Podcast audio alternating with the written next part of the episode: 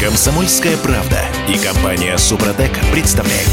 Программа «Мой автомобиль». А амнистии не будет. МВД отказалась отменять штрафы из камер, не обозначенных знаками. А кто вообще думал, что она откажет, э, точнее отменит? Но идея-то была красивая. Вы помните. Или не помните. Я вот пропустил, потому что был в отпуске. Я Дмитрий Делинский. Я Кирилл Манжула. И Олег Осипов у нас на связи. Олег, доброе утро. Доброе утро. Доброе утро всем. Пробуксовка дня.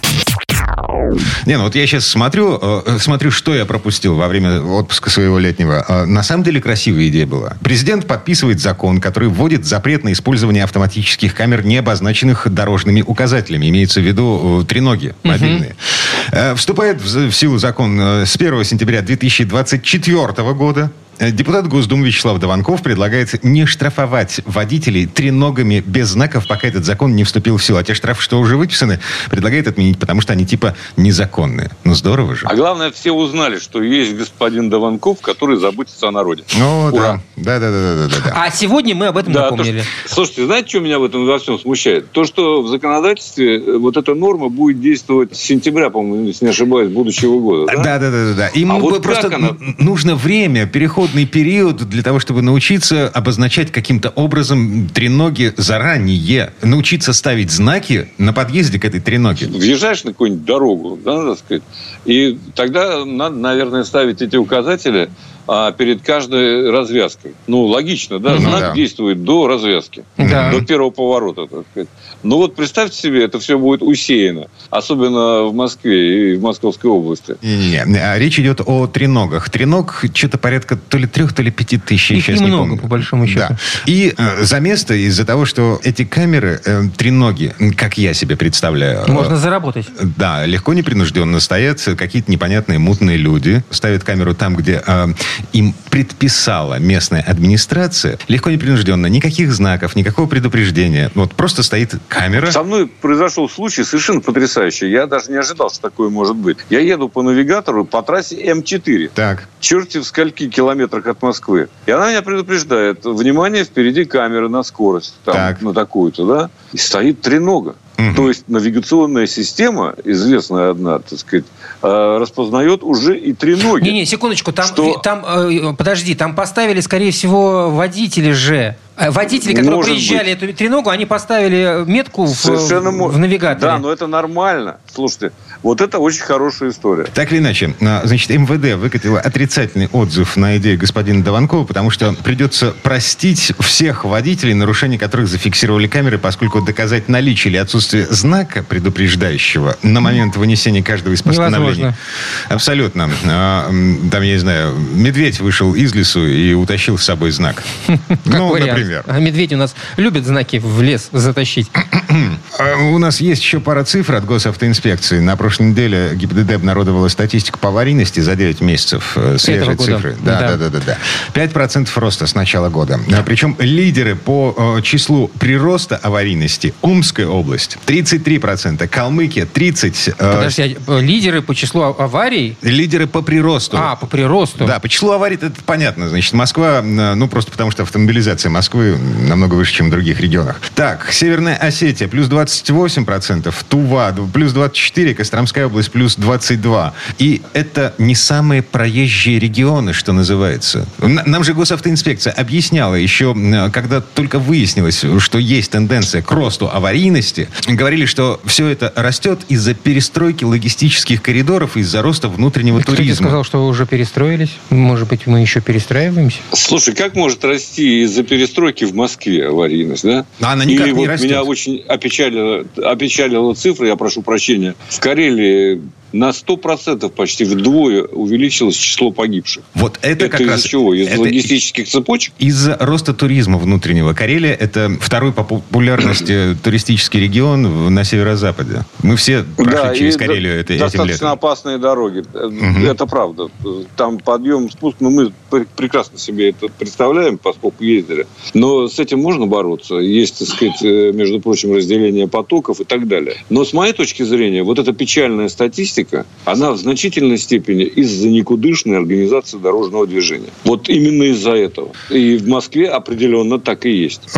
Потому что человек вынужден совершать немыслимые маневры, если хочет соблюсти э, разметку, например, Олег, или что-то еще. Москвы, в общем, я об этом Москвы, говорил сто раз. И Московской не области, не устаю повторять, э, я нет в топе рейтинга роста аварийности и роста числа погибших. Москва... Почему? Регионы лидеры по числу аварий Москва. Плюс Понятно. Еще, еще, это не плюс, это в общей сложности. Э, Москва 6 тысяч аварий вполне ничего себе легко непринужденно объясняется тем, сколько там автомобилей. А самый высокий рост числа ДТП по сравнению с прошлым годом в Омской области плюс 33%. Слушайте, я тут... Не потому, что там так много машин, а потому что... Потому что что? Я просто для справки тут покопался в интернете, пока вы спорите друг с дружкой.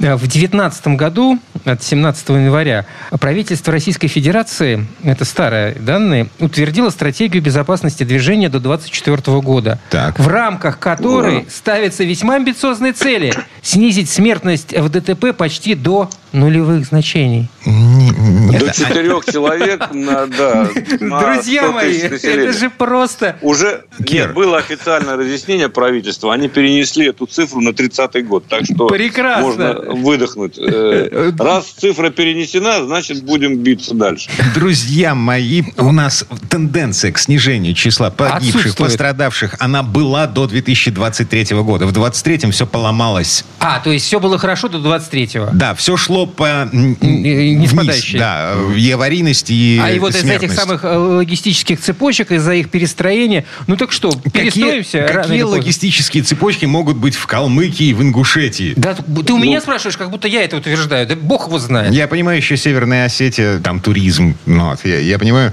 Ярославская область, э, там тоже туризм. Карелия. Плюс, у, у, нас сейчас, у нас сейчас куда ни плюнь, везде туризм, Дим. А-а-а. Ездят в Дельту Волгу на рыбалку. Через Калмыкию уже как еще. То есть это рыбаки бьются? Ну, конечно. Во всем виноваты рыбаки. Наши рыбаки на рыбалке чем занимаются? Знаешь, да? Вот и бьются. А удочки никто не забыл взять с собой? Вот типа того. Жесть. Так или иначе, а, наши власти заметили эту тенденцию. На прошлой неделе, если мне не изменяет память, правительство выкатило поручение регионам, госавтоинспекции, Росавтодору и вообще всем заинтересованным ведомствам, в том числе Минтрансу, в течение ближайшего полугода а, придумать какие-то меры по снижению аварийности. Так, что, минута у нас, а, пара минут есть э, на то, чтобы потрогать машину руками. Тест-драйв. Китаец. Джили... Э, Джили чё? Тугела. Тугела. Джили Тугела. Я уже э, Ты кто? Я Джили начал Тугела. рассказывать несколько дней назад. А так вот, Тугела один из самых пристойных автомобилей э, из Китая, который мне удалось как следует протестировать. Я еще продолжаю ездить, поэтому еще много чего э, расскажу. Напомню лишь, что это полноприводный автомобиль. Там такой двухлитровый достаточно э, мощный двигатель. 38 он развивает вот версии, которая у меня. Она чуть дороже, есть еще 200-сильная версия. Но это вполне себе быстрая машинка. А кроме того, мне очень нравится, как настроены подвески. Этот автомобиль катится весьма прилично. Он обеспечивает, безусловно, комфорт, но вместе с тем позволяет ездить быстро и преодолевать связки поворотов, если вам придет э, это в голову, так сказать. При том, что расход у меня по бортовому компьютеру в городском цикле в Москве составляет чуть меньше 9 литров. То есть это вполне себе пристойный э, показатель для э, такого быстрого и комфортабельного, в общем, не маленького автомобиля. Длина, кстати, 4 метра 605 миллиметров. Э, то есть он вполне себе конкурент э, таким машинам, как та же самая Камри, допустим. И цена около 4 Но, миллионов. меньше. Единственное нарекание у меня, это, конечно, к интерфейсу, потому что, к сожалению, невозможно напрямую подключить ни Apple CarPlay, э, ни другие гаджеты, то есть нужно загружать какую-то, так сказать, программу которое известно в основном в Китае. Это недостаток, с которым, я очень надеюсь, дилеры, которые продают, да и представительство компании, э, должно разобраться, вне всякого сомнения, в ближайшее время. Вот. И еще одна вещь. Э, работает в паре с этим двигателем достаточно мощным именно э, традиционная восьмиступенчатая автоматическая коробка передач с гидротрансформатором, без всяких, так сказать, новшеств, но зато работает вполне себе пристойно. Я бы не сказал, что она слишком медленная. Не такая быстрая, может быть, как с двумя сцеплениями, но достаточно расторопная. В общем, один из самых таких э, привлекательных, с моей точки зрения, автомобилей. И стоит он, кстати говоря, не так дорого, как прямые конкуренты. Пока. Олег, традиционный детский наивный вопрос. Э, буквально полминуты у нас. Э, Про покемоны? Нет. Джили – это швед или китаец? Вот тот, который, э, который а, сейчас под тобой. Джили – это да, китайская компания, которой принадлежит бренд Volvo. Я ответил? Нет, не ответил. А. Это китаец, э, которому принадлежит Volvo. Делай выводы. Зашибись. А, да, которому принадлежит Volvo. Разумеется, технологии, которыми располагает Volvo, они постепенно перекочевывают, разумеется, и в эти автомобили, которые нам представлены как э, исключительно китайские. По ощущениям. чувствуется. Вот. Есть что-то общее между шведом и вот тем китайцем, который сейчас под тобой? Ну, можно сказать, что что-то есть. Э, допустим, так, да. А, но, конечно, это совершенно э, другой автомобиль. Напрямую я бы не сравнивал эти машины. Ну, окей. Ладно, приговариваем. Олег Осипов был у нас на связи. Олег, спасибо. Спасибо, Олег. Хорошего дня. Всем удачи, пока. Ну, а мы вернемся буквально через пару минут. В следующей четверти часа к нам присоединится Юрий Сидоренко, автомеханик, ведущий программу «Утилизатор» на телеканале ЧЕ.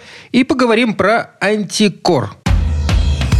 Комсомольская правда и компания Супротек представляют. Программа «Мой автомобиль». Слушайте, а когда вы в последний раз заглядывали в днище вашего автомобиля? Что я там забыл? Рыжики.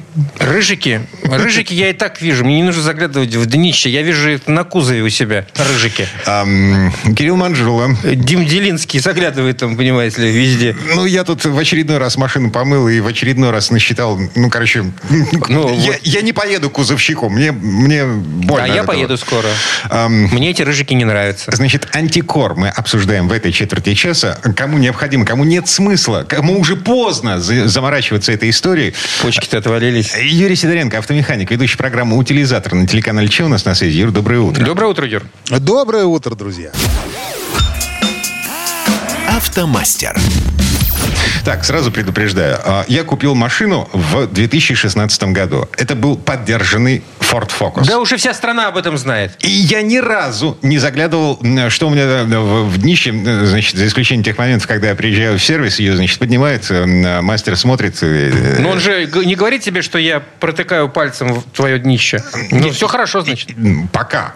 Юр, может быть, Диме уже пора антикор сделать? Ну, я бы, честно говоря, уже задумался над этим вопросом, хотя бы загнал бы и посмотрел бы снизу, потому что, знаете, ну, закон природы их отменить нельзя. И химия реагента тоже, к сожалению, отменить нельзя, которым у нас посыпают и поливают дороги. Их постоянно говорят, что это экологически чистая вещь, но подошвы продолжают отваливаться от ботинок. Вот. Так вот, э, да, Юр, вопрос, самый главный вопрос. А мне еще есть что спасать? Так откуда же он знает? Он же не видел э, днище твоего автомобиля. А, да, э, хорошо, по-другому поставим вопрос. Значит, э, сколько?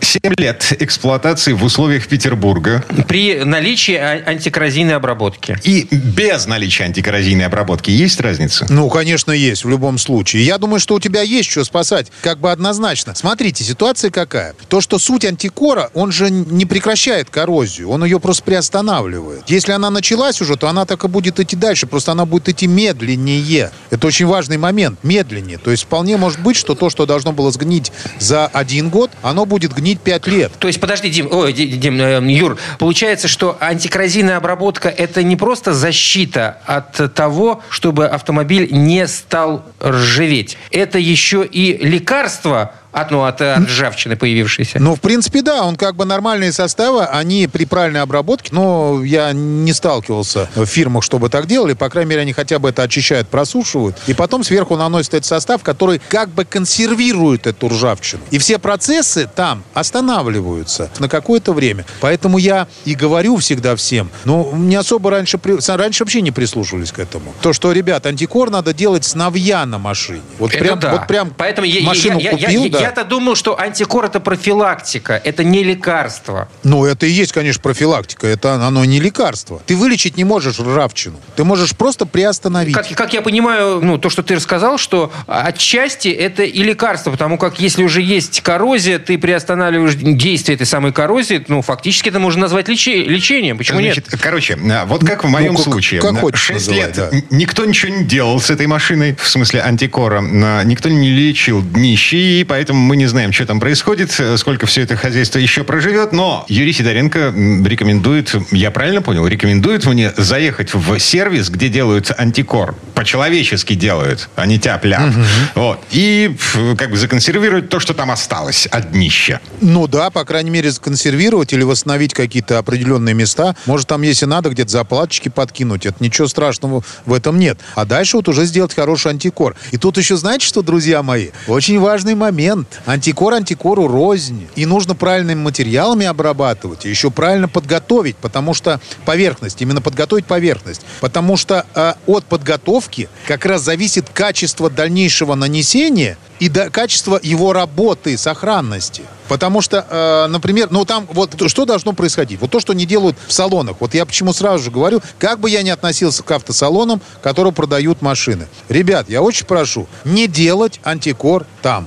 Там поток. Им главное просто содрать бабла. Потому что сколько машин ко мне приезжало, вот там, знаете, подкрылки, например, пластиковые стоят, их даже не снимают. То есть вот так вот прям пшикнули на них, и там все подкрылки в антикоре. А что пластик-то антикорить? Надо внутреннюю полость антикорить, то, что под ним. А там пластик заантикорен. Классно. И вот у меня человек приехал, купил он Ладу Гранту. По программе за 580 тысяч, по-моему. Я, он говорит, я сделал антикор там сразу. Я говорю, ну и дурак. Он говорит, почему? Очень хорошо сделали. Я говорю, что, все черное? Да. Я говорю, давай, я, я не поленюсь. Я залез и снял ему вот эти маленькие подкрылочки. А там девственно чистый металл загрунтованный. Все шикарно, уже со следами небольшими ржавления. Понимаете? И дальше очень... Так вот, э, э, алгоритм какой? То есть машина приезжает, ее разбирают, то есть снимают все пластиковые части, освобождают там кожухи различные, освобождают отверстия, через которые будут заливаться вовнутрь, в скрытые полости, специальные составы, которые не высыхают, которые там остаются. Они покрывают такой специальной пленкой вот изнутри металл, и это очень круто. То есть его, знаете, как такой, его пальцем трогаешь, он вроде как э, влажный, но при этом потом убираешь палец, а он не, не грязный. Вот, это все разбирается, потом моется обязательно машина. Дальше она сушится специальными пушками, а моется она, знаете как? Снизу. То есть вот на, на фирмах, которые специально делают антикор, там снизу моется машина. То есть человек снизу заходит специальным керкером, то есть промывается все. Вот, и дальше, конечно, уже э, как бы это все сушится специальными пушками. После этого заливается э, нужными составами. То есть я как раз не рекламирую свой сервис, у меня не делается антикор, я их делаю в другом месте. Вот, ну, чтобы вы поняли, что я просто рассказываю про то, что это делать надо. Хотите, чтобы машина сохранилась у вас, пожалуйста, его делайте. Это прям вот, ну, прям правильно. А что обычно обрабатывается антикором? Какие детали? Э, рассказываю в основном днище, естественно, пороги. Это все, я говорю сейчас по наружке. Дальше под крыльями лонжероны. Э, вот это все обрабатывает, обрабатывает состав, который идет на днище. Э, ни в коем случае не обрабатывайте глушители, потому что, ну, как бы, это совершенно не нужно, никакого антикора нет, причем он начинает сильнее греться, и от этого он изнашивается сильнее. Вот когда там глушители заливают, это неправильно. На нормальной фирме никто глушитель заливать не будет. Мало того, там еще укутают лишние, лишние запчасти, чтобы их, ну, не испачкать. Вот. Далее, очень важный момент. Разбираются двери, разбираются скрытые полости э, задних крыльев, разбирается полностью багажник. И дальше туда вот как раз... А, снимаются, если есть, например, накладки. Вот как у меня на УАЗе накладки на крылья. Вот их тоже снимают полностью, чтобы под ними обработать. И дальше там обрабатывается уже состав для скрытых полостей, про которые я сказал. Ну, они, как правило, идут с индексом ML. Вот. Э, и все, вот после этого обработка нормально проходит э, так, как надо. Э, заливается в пороге, естественно, вовнутрь дверей заливается. Ну, как бы везде, где скрытая полость есть, которую, в которой может что-то можно залить. Ж, жуть ну, какая. Что жуть-то? Да. Сколько времени это занимает? Сколько денег это сжирает? Это Слушайте, ну заним, занимает это однозначно, ну, день-полтора. То есть, ну, в зависимости от машины, от сложности разборки. Потому что, ну, разбирать ее обычно недолго, дольше собирать ее. Вот. Потом моют, моют, ее очень быстро. И дальше, ну, сушат, как только она высыхает полностью. После этого тогда уже его обрабатывают. Ну, обычно где-то вот я отдавал машину полтора дня. Но я сейчас поеду делать очередную машину свою. Вот. Антикор поедет на ней делать. И я хочу уже снять сюжет про это. Как правильно делать, потому что, ну, ну реально, вот у меня люди приезжают, мне просто жалко. Мне жалко не то, что их даже не деньги жалко. Дело не в этом. Деньги они отдали, там что-то сделали. Просто человек уверен в том, что он сделал антикор на автомобиле. И что он у него не поржавеет. А через три года У него ржавчина на всем днище. Ну, это просто обидно. А машина новая была. Знаете, вот я понимаю, что если бы он сразу бы сделал хороший антикор, то тогда бы у него через три года машина была практически в первозданном состоянии. То есть нужно было просто где-то там подмазать, где он, ну, тиранулся днищем, например. И все. И вот это так и должно быть. Ну, я сейчас смотрю в интернет. Эм, первая выдача по запросу антикор в Петербурге 24 тысячи рублей. Это много, мало? Это, это нормально, даже недорого. В Москве mm-hmm. начинается нормальная стоимость от 30 и выше. А, это дорого, это дорогая. Но там сам материал сейчас очень дорогой, потому что материалы импортные, либо наш, но с импортными составляющими. И, соответственно, он очень дорого стоит. Это что там считалось в валюте? Ну, валюту вы сами знаете, какой сейчас курс пересчитывают. К сожалению, у нас пока, ну, материалов таких, ну, качественных скоро будут, скоро сделают. Я в этом уверен на 300%. Вот, что сделают, и мы будем пользоваться нормальным нашим материалом. Вот. А пока у нас есть, конечно, там, ну, пуш сала, оно никуда не делось, но им очень сложно обрабатывать, потому что его надо Хорошее греть. название, правда?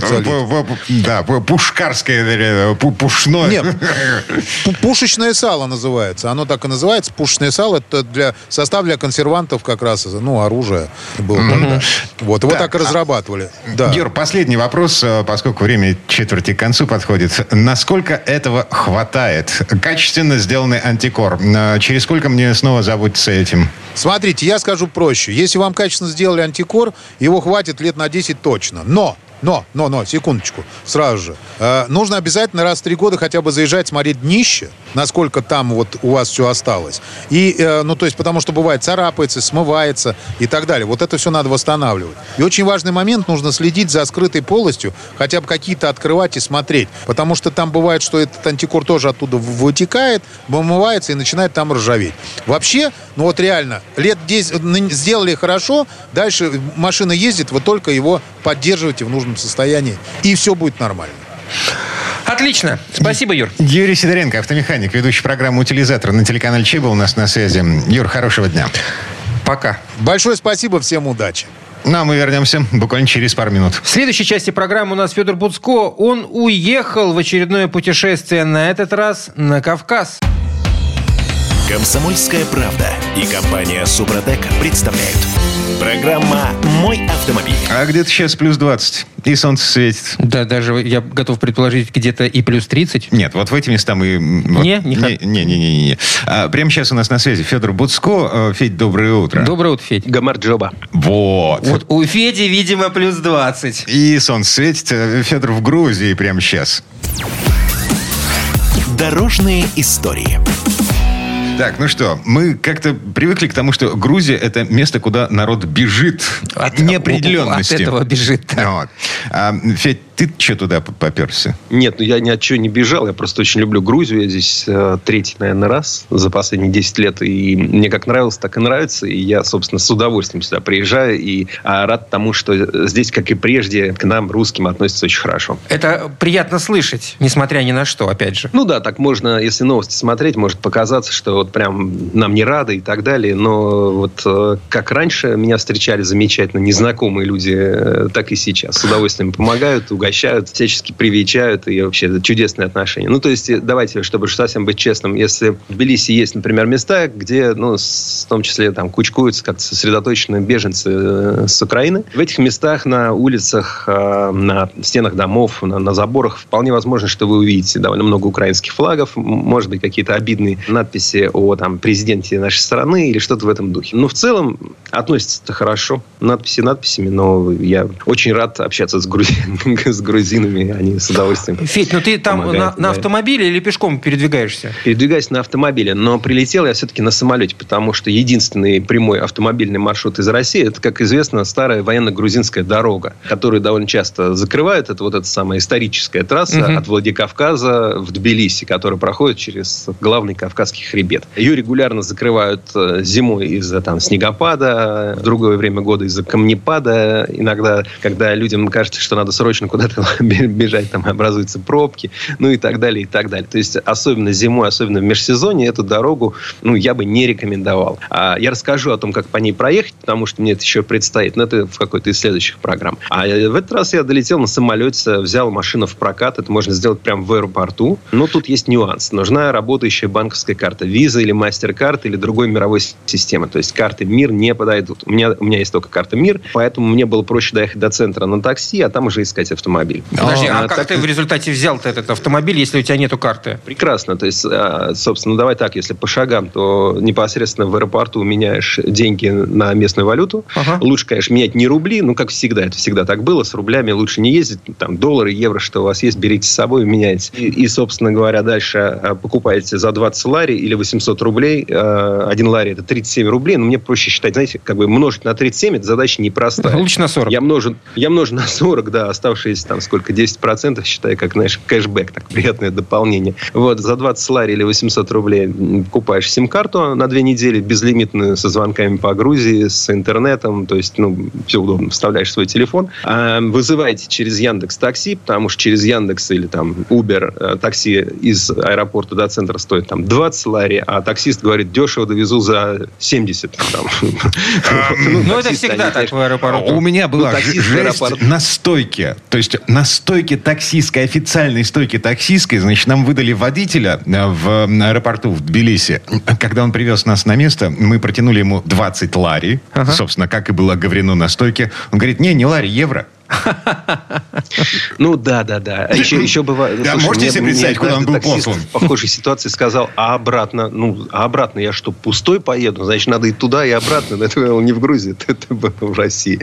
В общем, это все красота, поэтому не поддавайтесь. Вернемся все-таки, да, к... Вернемся. Прокат машины. В самом центре города Тбилиси есть улица Коты Абхазия. Вы ее легко найдете. Рядом с набережной реки Кура. Вся улица заставлена машинами с надписями э, «Рент». А, выбирайте, что хотите. Можно найти за 20-25 долларов в день машину. Я не рекомендую брать самую дешевую, потому что в прокате тоже много машин ушатанных. Это вам не каршеринг, который вы тут же на углу бросили. Вы же уедете куда-нибудь в горы, и плохо, если машина сломается. Поэтому смотрим внимательно, что за машина. Смотрим в багажник, чтобы там случайно не было газового баллона. Потому что я такую машину видел, да, в прокате. И по словам хозяина, говорит, баллон заглушен. Ну, зачем мне это счастье? В общем, я не стал брать машину за 20, за 25. Я взял машину за 40 40 долларов э, в день со страховкой каска. Единственное, что подписываем документы, смотрим и вспоминаем о том, что каска не работает, если вы ведете себя за рулем непотребно. Например, катаетесь по бездорожью, вы решили там Кавказский хребет переехать, значит, напрямую. Или садитесь за руль пьяным, или уезжаете с места ДТП и так далее. Ну, то есть каска для нормальных людей. То есть ведем себя нормально, все, а все банковская нормально. карта нужна? Долларов. Что? Банковская... А, да, нет, я дал, расплатился наличными без всяких банковских карт. Э, меня сняли копию, ну, сфотографировали паспорт, я заполнил анкету, расплатился наличными, езжай, пожалуйста. То есть карточка нужна только в аэропорту. В аэропорту, получается. Mm-hmm. Вот если, если ты ну, если, оформляешь аренду в аэропорту. Ну, да, в таких вот официальных, там, Avis или Sixt, конечно, карточка нужна, а, а, но много бизнеса частного. В общем, я взял Subaru Crosstrek, у нас она больше известна как XV. Полный привод, достаточно просторная, отлично едет, но немножко поскрипывает в поворотах. И, что тоже важно, машина в меру экономичная, то есть вот по этим грузинским дорогам, в том числе через горы, она у меня расходует 7-8 литров на 100 километров. А это важно, потому что топливо очень-очень дорогое такое.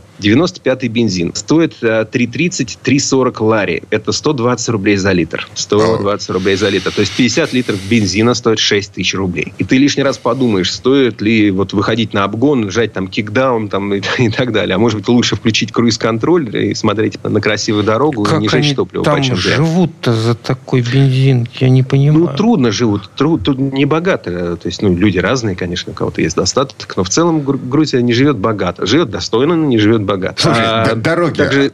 Погоди, я помню, когда мы передвигались по Грузии на маршрутках, мы передвигались, мы передвигались на такси, то есть мы не садились сами за руль. Вот. Было немножко страшновато, потому что э, каждый водитель хозяин на дороге. А, больше камер сейчас стало на дорогах, а полиции вижу, но не очень много. Штрафы повышали недавно. То есть, э, вот я, кстати, не рекомендую брать машину в Тбилиси, если у вас нет к этому, ну, в смысле, ездить по Тбилиси на машине, потому что, ну, во-первых, платная парковка, парковка, платить неудобно, опять же, если у тебя только карточка МИР, а, и штрафы довольно большие. То есть, если ставишь машину на парковку без оплаты, это 50 лари, 2000 а, рублей. Большие штрафы за стоп-линию, за всякую езду по линиям для общественного транспорта и так далее. Все это есть. Поэтому по городу лучше пешком или на такси, если ноги устали. Если вы как я уже отправляетесь в путешествие там, в Кахетию или в Сванетию или там куда-то еще вы по Грузии ездите, тогда, конечно, машина удобна.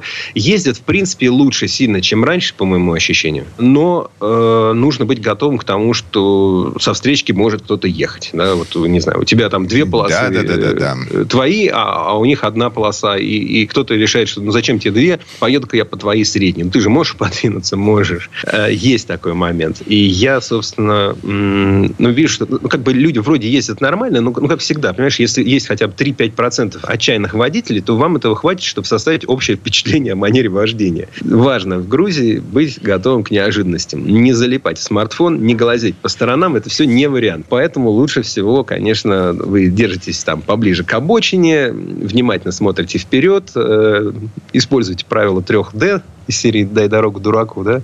Э, и, в принципе, нужно ехать с расчетом, что другие водители могут творить какую-то дичь. Вот если вы так едете, то вроде бы все, все нормально. А дороги, в принципе, хорошие. Вижу, ремонты идут где-то, то есть ну, за ними следят. Есть разметка, есть отбойники. И, ну, ну и главное, что здесь ездить очень, очень красиво. Да? То есть э, вот моя первая цель после Тбилиси – это Кахете, регион, который, в принципе, сложный, конечно, для водителя. И дело тут не только в серпантинах, э, которые сюда ведут через, через горы. Да? Просто Кахетия – это регион сельскохозяйственный и, и винодельческий. Вот. А, середина осени. Почему Федь туда помчался Конец как вы думаете? А, праздник молодого вина в Кахетии. Да, потому что риск объесться и перепить тут вообще невероятно высок. Потому что все встречают, угощают, кормят. даже иногда денег не берут. Меня тут последний раз кормили э, шашлыком, а к шашлыку принесли еще и вино, и чачу, и еще и всякие соусы, хлеб хлеба и так далее. А, значит, деньги взяли только за шашлык. И, значит, как, когда я пытался оставить больше, меня так... Ну, типа, Строго зачем? посмотрели. Угу. Строго. А, ну, это как ты заходишь в кофейню, значит, берешь кофе, тебе сахар в нагрузку. Но для, типа этого, нужно в, для этого нужно в Кахетию ехать. А, а тут, понимаешь, берешь мясо, а тебе... Наливают в нагрузку. Ну да, а, мя- а мясо могут пожарить на виноградных лозах, они сгорают как спички, дают э, э, очень большой жар, но на короткое время. Мясо получается фантастически вкусным, сочным. Вот, вот. А как после этого за руль? Я специально остановился, поговорил с полицейскими. Они тут, кстати, очень вежливые, такие коммуникабельные. Спрашиваю, как быть? Говорю, везде же наливают. Он говорит, ну, ну наливают, выпей. Сколько в Питере? Ну, немного выпей. Ну, ну, сколько? Говорю, вот если рок нальет. Он говорит, нет, ну, рок нельзя.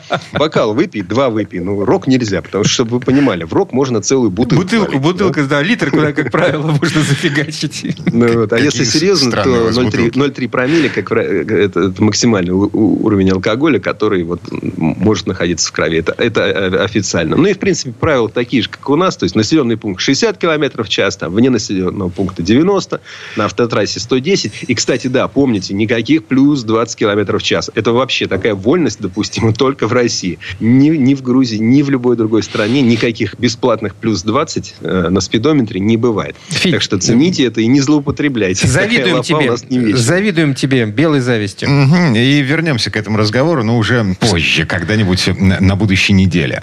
Вот. Да, Федор Буцков сейчас по дороге в Кахетию куда-то. Вот. Да. А, а, а мы плавно движемся в следующую четверть. Федь, спасибо. Спасибо, Федь. Хорошего дня. Всего вам доброго. А мы вернемся через пару минут. В следующей части программы у нас журналист и летописец мирового автопрома Александр Пикуленко. Послушаем историю о чисто английском упорстве и консерватизме. Комсомольская правда и компания Супротек представляют. Программа «Мой автомобиль». А это мы вернулись в студию радио «Комсомольская правда». Я Дмитрий Делинский. Я Кирилл Манжула. И в этой четверти часа у нас традиционная история от Александра Пикуленко. С момента своего образования до нынешних дней Морган Мотор Компани так и не удосужилась сменить статус. Со времен ее основателя Генри Федерика Стэнли Моргана наиболее ценным ресурсом компании остаются ее традиции, пренебрежение к которым, как доказало время, едва не погубило фирму несколько раз. Традиции буквально вылепили этот бренд в совершенно уникальный прецедент. В автомобиле Морган даже подушки безопасности начали устанавливать только в 1998 году, судя по всему, под угрозой отзыва разрешений на езду по дорогам общего пользования. К тому времени по интернету уже гуляла цитата, приписываемая Сейчиро Хонда. Он якобы предсказывал, что в ближайшем будущем автогиганты поглотят все мелкие компании, и на рынке останется всего с полдюжины крупных автомобильных концернов. А затем, сделав паузу, он добавил, а, ну и Морган. Вот здесь слово Сан Санычу. Предыстория. Сын Джорджа Моргана Генри родился в 1881 году и когда подрос, буквально помешался на технических новинках, которыми был так богат конец XIX века. И тогда счастливый отец решил, что раз уж так пошло, надо дать сыну самое передовое на тот момент техническое образование. И устроил довольно непоследливого мальчика в престижный инженерный колледж «Кристалл Палас». А затем выхлопотал ему должность чертежника. И не где-нибудь, а в конструкторском отделе Великой Западной железной дороги. Она была лидером промышленной революции. Семь лет Генри Морган продвигал силу пара. Но потом он увидел автомобиль. И это самобеглое чудо его очень заинтересовало. Причем первая поездка на трехколесном Бенце в буквальном смысле вышла ему боком. Он опрокинул машину. Но это не стало большим препятствием. И когда 25-летний Генри, уже уважаемый инженер, вернулся в родной город Малверн, что в Орчестере, он сразу же купил себе 15-местный Волслей и создал первый автобусный маршрут между Малверном, Уэлсом и Глочестером. А так как этот автобус приходилось постоянно ремонтировать, появилась и авторемонтная мастерская. Ведь в тот период часть деталей надо было делать самому а те, что предлагал производитель, подгонять по месту. Ну и, естественно, следующим шагом Гарри Моргана стало дилерство марок Волслей и Даррак. Причем в это время сам Генри автомобилю предпочитал велосипед и очень много ездил, любуясь букалическими сельскими пейзажами. Вот только местные холмы были уж очень крутыми. Прошел еще год, и соседи увидели Генри – за рулем собственной машины. Он купил себе одноместный трицикл марки «Игл» с задним ведущим колесом и мотором «Додион» мощностью 8 лошадиных сил. Трицикл не сказать, что очень ему понравился, но произвел впечатление. И Генри решил, что сам сможет построить такой же и даже лучше. Тем более, что у него в мастерской завалялся семисильный V-образный двухцилиндровый мотор Peugeot. А еще там нашлась двухскоростная главная передача. Ну а трубчатую раму с независимой свечной подвеской Морган придумал сам. Автомобиль приобрел законченный образ, когда к нему подкатили три велосипедных колеса. Вот так на свет и появился первый Морган. Его назвали «Бегунок». С тех пор на Малвернском автозаводе стала традицией покупать на стороне двигатели, коробки передач, тормоза и другие узлы для своих автомобилей. Все это и в наши дни заказывают у фирм, сделавших самые выгодные предложения. А вот что касается кузова и шасси, то все делают сами. Свой первый Морган Генри делал вместе с Пичем Стефенсоном, внуком создателя первого паровоза. Опыт легендарного деда не прошел даром. Внук стал корифеем в инженерном деле, и благодаря ему моргановский бегунок с легким трубчатым каркасом и мощным мотором рвал с места так, что огорчал многие четырехколесные машины того времени. Сам же Морган никогда не жалел денег на совершенствование своей трехколески. В 1910 году он поставил на одноместную модель мотора Джаб мощностью 5 лошадиных сил и выставил их на лондонском автосалоне – что стало неплохой рекламой для этих машин. В 1911 году на стенде фирмы Морган стояли уже двухместные трехколески. Через год число желающих завести себе эти простенькие машины превысило скромные возможности небольшой мастерской. Надо было расширяться. И Генри основал компанию Morgan Motors, поставив во главе ее отца Джорджа Моргана – при этом сам Генри выбрал себе роль скромного управляющего. Нельзя не сказать, что получив в руки достаточно мощный и неплохо управляемый автомобиль, многие владельцы выехали на гоночные трассы. Посмотрев на это, Генри Морган сам решил поучаствовать в подъеме на холм и гонках на выносливость. К нему присоединилась младшая сестра Дороти. Вдвоем они показали, что могут трехколески заводской подготовки. Они первыми залезли на размытый дождями холм в Уэльсе и потратили всего 2,5 литра топлива на 100 километрах в соревнованиях по экономной езде и даже выиграли в своем классе Гран-при Франции. А в 1913 году на заводе построили специальные трехколесные Морганы с удлиненным шасси и мощным мотором Джаб. Англичане очень быстро распробовали все преимущества машин Моргана, ведь они облагались налогом, как мотоциклы. Правда, для этого пришлось строго держать вес в 400 килограммов и обходиться без задней передачи. Тем более, что в 1915 году увидела свет большая четырехместная машина.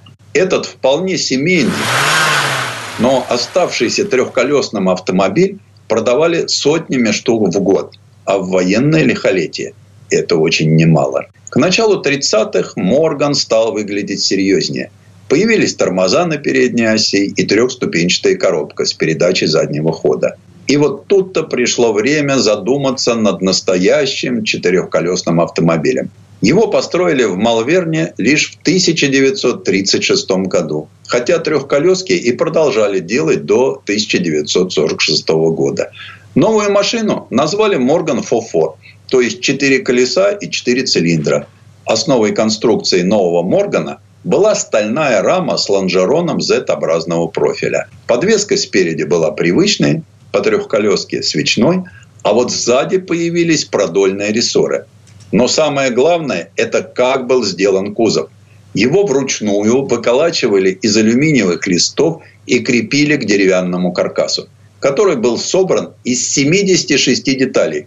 Материалом служил хорошо просушенный ясень. Собственно, весь этот процесс до сих пор является главным на Малвернском автозаводе. Ну, если не считать пошивы сидений, изготовления мелких деталей и, конечно, финальной сборки – при этом сложном технологическом процессе объем ручного труда просто зашкаливает.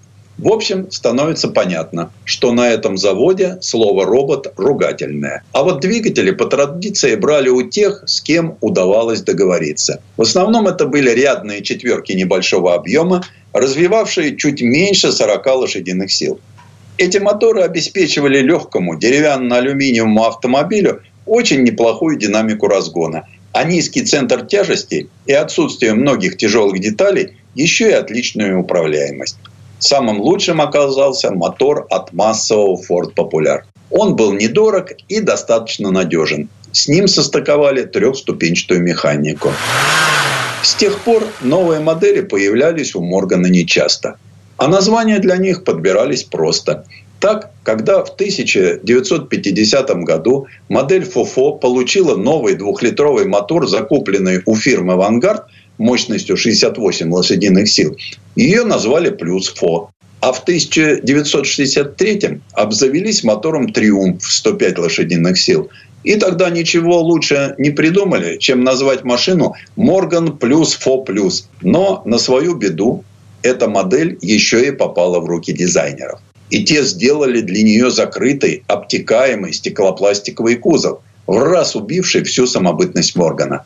Поэтому и заказывали такую машину в минимальных количествах. Ведь клиент у фирмы был крайне консервативен. Вот, к примеру, запустили в производство в 1968 году самую мощную модель плюс 8 плюс с V-образной восьмеркой объемом 4 литра и мощностью 160 лошадиных сил, которую закупали у фирмы «Ровер». Добавили к этому литые диски. Они, по твердому мнению конструкторов, лучше воспринимали увеличившиеся нагрузки. И что бы вы думали? Клиенты вдруг стали требовать заменить им литые диски на старые спецованные. За последние десятилетия фирма Морган несколько раз сменила своих хозяев. Но они приходят и уходят. А в основном мало что меняется на тихой Пикерсли-Роуд, где и сегодня работает Малвернский автозавод. Когда в 1959 году скончался Генри Морган, Управлять предприятием стал его сын Питер. Самое главное, что он успел сделать, это поставить на поток революционную модель Morgan Air 8. У нее алюминиевая рама и кузов, полностью независимые подвески и мощная восьмерка от BMW. Ее 286 лошадиных сил достаточно, чтобы разогнать автомобиль до вовсе уж неприличных скоростей. Кстати, сам Питер Морган почему-то ездил на Феррари. Когда он покинул наш бренный мир, ему на смену пришел Чарльз Морган, внук основателя компании. Сегодня очередь страждущих растянулась на немалые пять лет. Ведь количество машин, выезжающих ежегодно из ворот Малвернского автозавода, такое же, как и в начале 20 века. Предыстория. Сан Саныч, спасибо. Это был Александр Пикуленко, летописец мировой автомобильной индустрии. И у нас на этом все на сегодня. Дмитрий Делинский. Кирилл Манжула. Берегите себя. Программа «Мой автомобиль».